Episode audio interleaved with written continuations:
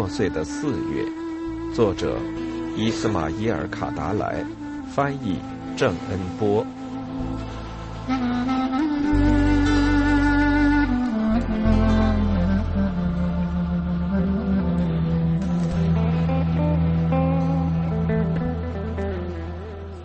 他已经连续不断的走了几个小时，除了膝盖有点发麻，并不觉得累。雨还在继续下，但是雨点儿零星多了，好像有人拔掉了云层的根子。焦尔古断定他已经走出了他家所在的地区，行进在别的地区了。眼前出现的几乎还是那种景象。群山层峦叠嶂，看上去让人惊奇的目瞪口呆。山野中间，一些村落住的好像是一些雅人。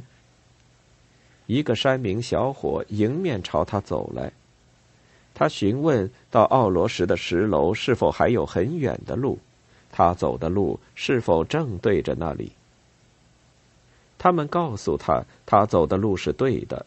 但是如果他想在天黑之前赶到那里，就应该迈开脚步快些走。他们跟他说着话，斜眼看着他衣袖上的黑丝带，看得出来，因为这个黑丝带，他们又跟他重复说了一次，他应该迈开脚步快些走。我要快走，要快走。焦尔古带着一点恶狠狠的情绪对自己说：“不用担心，天黑之前我会及时赶到那里交税的。”连他自己也弄不明白为什么会这样，是因为突如其来的怒气，还是很简单，为了把陌生的行路者的主告付诸行动？他真的加快了脚步。现在。他完全是单独一个人，孤零零的走在路上，走在一片窄窄的、被一些山涧冲刷的沟壑遍地的高山平原上。有谁晓得为什么会是这样？这些沟渠即使在那样的下雨天也复活不了了。周围的一切都荒芜了，种不了庄稼。他觉得听到了从远处传来轰轰隆隆的响声，于是抬起头来向天上望了望，发现有一架飞机单独在云彩中间飞行。这是非常一瞬，他放眼跟踪飞机的飞行。他曾听说，每周都有一个架次的飞机在邻近地区的上空飞过。把蒂拉纳与远方一个国家连接在一起，但是他从来没有看见过。当飞机在云彩中间消失了的时候，焦尔古觉得脖子疼。只有这时，他才明白自己跟踪飞机的时间有点长了。飞机把一片空旷的天空甩在了自己的后头。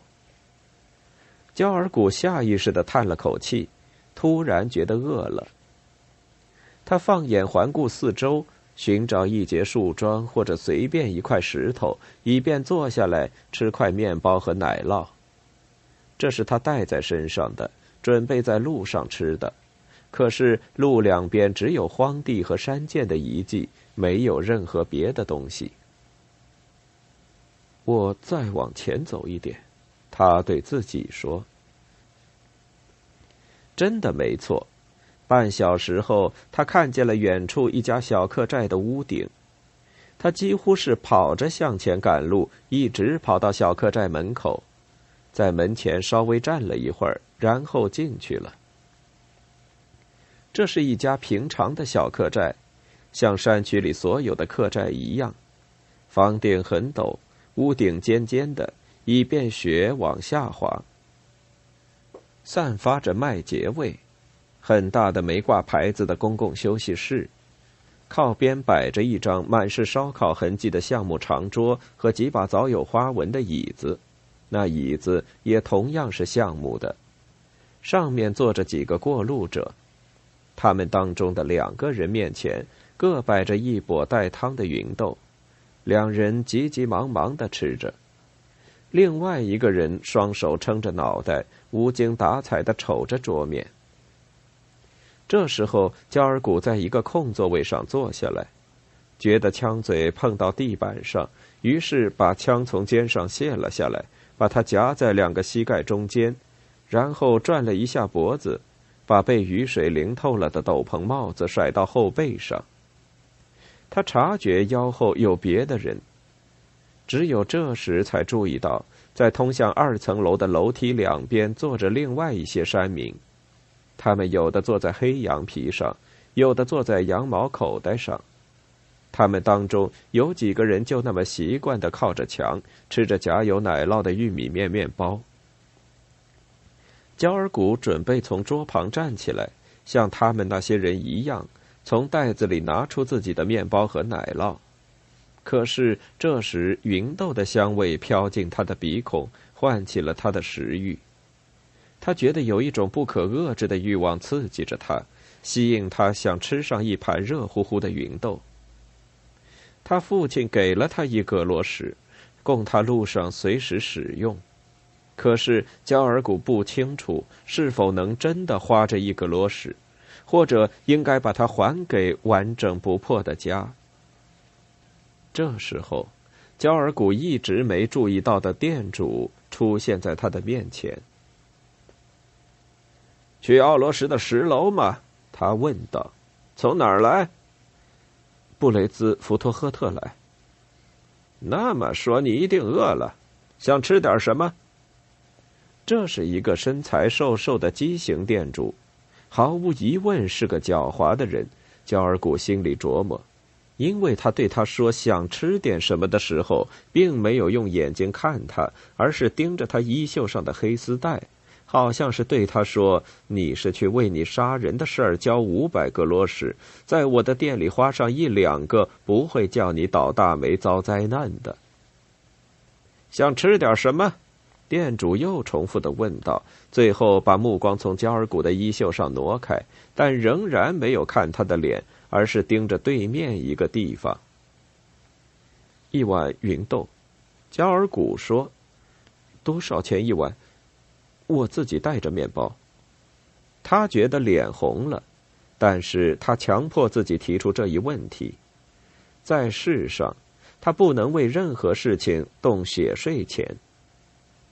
一个罗什的四分之一，店主说。焦尔古轻松的吸了一口气。店主朝他转过身去。当他再来到跟前时，用木碗端来了芸豆，放在焦尔古面前。焦尔古这才注意到，原来他是个斜眼。焦尔古好像是为了忘掉一切，低着头，冲着那碗芸豆开始迅速的吃起来。想来杯咖啡吗？店主来收拾吃干净了的芸豆碗时，对他问道。焦尔古愣睁着眼睛注视着店主，看上去他的眼神似乎在说。哦，店老板，可别要了我的命！我确实在袋子里有五百个罗什，可是我宁愿给了我的脑袋。上帝呀，他对自己说：三十天以后，甚至不是三十天以后，而是二十八天以后，我的脑袋正好就值那么多钱。我宁愿提前给了我的脑袋，也比给属于奥罗什十楼钱袋的一个罗什要好些。不过，店主似乎知道他脑子里想的是什么，于是补充说：“很便宜的，只要十顷达尔卡。”焦尔古耐着性子点点头，示意可以。店主歪扭着身子，在一些坐着的人和桌子中间忙活着，收拾走桌子上用过的餐具，又送来一点别的东西，然后消失了。最后又手端着咖啡回来。焦尔古还在喝着咖啡。这时候，一小伙男子走进客栈。从这伙人进来引起的不安，从人们转手相看，从畸形的店主来到他们面前的姿态，焦尔古明白了：这些刚刚进来的人，应当是本地区的一些知名人士。他们之中，走在当间儿，个头异常矮小的矬子，长着一张发白的冷脸儿。走在他后面的那个人穿戴非常奇特，完全是城里人的打扮。他穿着一件带格子的夹克衫，裤子又肥又长，裤腿塞进了靴子里。第三个人一张高傲自负、目空一切的脸，显出把一切事物的本质特征都能说得头头是道、自圆其说的神情，眼睛里总是水汪汪的。可是，焦尔古立刻全明白了，大家的注意力全都集中在那个矬个子男人身上。阿里比纳库，是阿里比纳库。焦尔古听人小声的说，他自己也睁大眼睛，好像不相信自己能和著名的法典阐释者身处于同一个客栈里。此人的名字，他小时候就听说过。店主歪扭着身子走过去，把数量不多的这伙人请到旁边的一间屋子里。这是事先预定好了的，显然这是为最尊贵的客人准备的。矬个子男人向大家问了好，讲话的声音很不认真，是从牙缝里挤出来的。他走在店主的后边，也不转过脸向左右两边看一看。顷刻间。人们感觉到了，此人对自己的声望是很自觉的。可是奇怪的很，这一行动并没伴随着什么狂傲自大的表象。有这样的表象是平常的事情，特别是对那些名声大振的身材矮小的人来说更是如此。可是此人恰恰相反，在他一举一动里，在他的脸上。尤其是在眼神里，都流露出一种平和的疲劳之感。刚来的这些人到另外的屋子里去了，可是周围的人对他们的议论还在小声继续。焦尔古把咖啡喝完了，可是尽管他知道还剩的那点时间很宝贵。他还是喜欢待在那儿，听听周围的人谈论的那些事情。阿里比纳库为什么到这儿来？肯定是为了处理某一个复杂的案子。真的，他整个一生都是从事这些工作。当法典的阐释在阐释者们意见发生分歧时，从这个地区到另一个地区，从这一期到另一期。人们都请他就那些难解辩的事情说出他自己的想法。在山区整个辽阔无垠的高原上，在数百个阐释者中间，像阿里比纳库那样的著名人物不超过十个或十二个，因此他不会白白的出现在任何地方。这一次也是如此。人们说他是为解决就在那些日子要处理的划分地界的事情而来的，甚至说这事情明天在灵奇就要办。那么，那个人，那个戴浅色眼镜的人是谁？他是谁呢？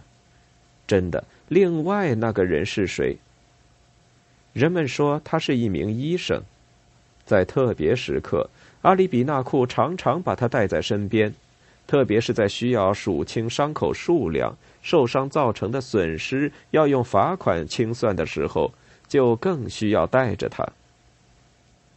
如果是这样的话，那么阿里比纳库就不是为划分地界而来，而是为了一件别的什么事情。因为众所周知，在划分地界的问题上，医生没有任何事情可做。真的，也许对阿里比纳库的来因传说有误。有些人又说，他来这里真的是为了一件别的事，一件非常复杂、几天前发生在远离高原的一个村子里的事情。在一次开枪互射的争斗中，一个女人由于恰好正处于争斗的中间，所以被打死了。死者是个孕妇，死后剖腹证明她怀的是个男孩。村里的长老们显然很难做出由谁来为孩子报仇雪恨的决定。也许阿里比纳库就是为解决此案的判决而来的。那么，那个衣着打扮像个滑稽可笑的小丑的人是谁？其他的人问道。有一个人出现了，他回答了一切。他是某种公务员，叫丈量土地的公务员。他甚至还有个见鬼的称呼，嗯，不叫铁匠、磨坊工、算账先生，而是个什么员，懂吧？这名字真是活见鬼！你不把嘴咧歪了，还真叫不上来。叫叫叫什么来着？嗯，他可是想起来了。哦，叫土地测量员。哦，对了对了。这么说可真是与地界有关，来的是这个人呐，土地测量员。哎，像你说的，焦尔古有兴趣再听下去，甚至他预感到在客栈里还能讲出其他的历史掌故。可是如果再晚一点他就来不及赶到奥罗什的石楼了。他突然站起来，不给自己留下时间去乱想分神。他付了芸豆和咖啡的钱，准备离开，可是，在最后一刻想起来再问一次路怎么走。你一直朝公路方向往前走，店主说，然后再往婚礼亲戚之墓那边走，在那儿嘛，路分成两个岔儿，你要注意往右去，可别往左去。你懂我的话吗？啊，往右边去。